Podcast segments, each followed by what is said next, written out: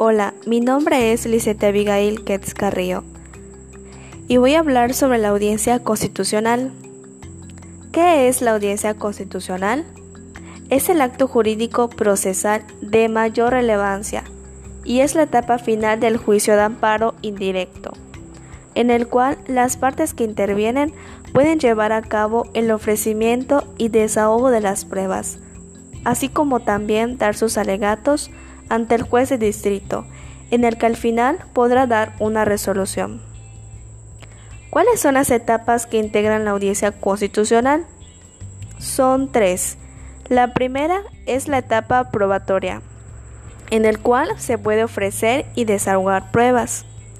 De acuerdo con el artículo 119 de la Ley de Amparo, toda clase de prueba será admisible, como lo son la documental, testimonial, pericial y de inspección judicial, con excepción de la confesional por posiciones.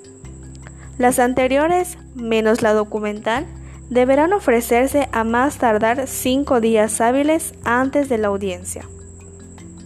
La segunda etapa es la de alegatos, en donde se deberá redactar una síntesis de los hechos más importantes de la demanda de amparo, con la finalidad de que el juez declare fundadas sus pretensiones.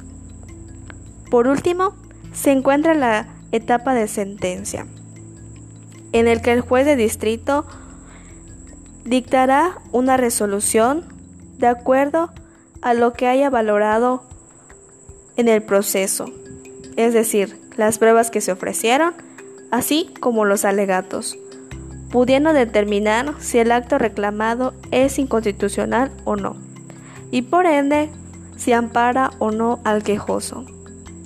¿Qué resoluciones pueden dictarse? Puede ceder, negar o sobreseer el amparo. ¿Cuál es la importancia de la audiencia constitucional?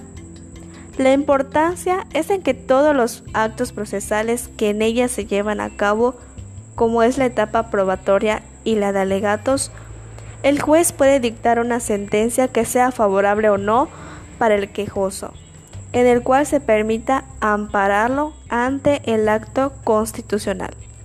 Muchas gracias.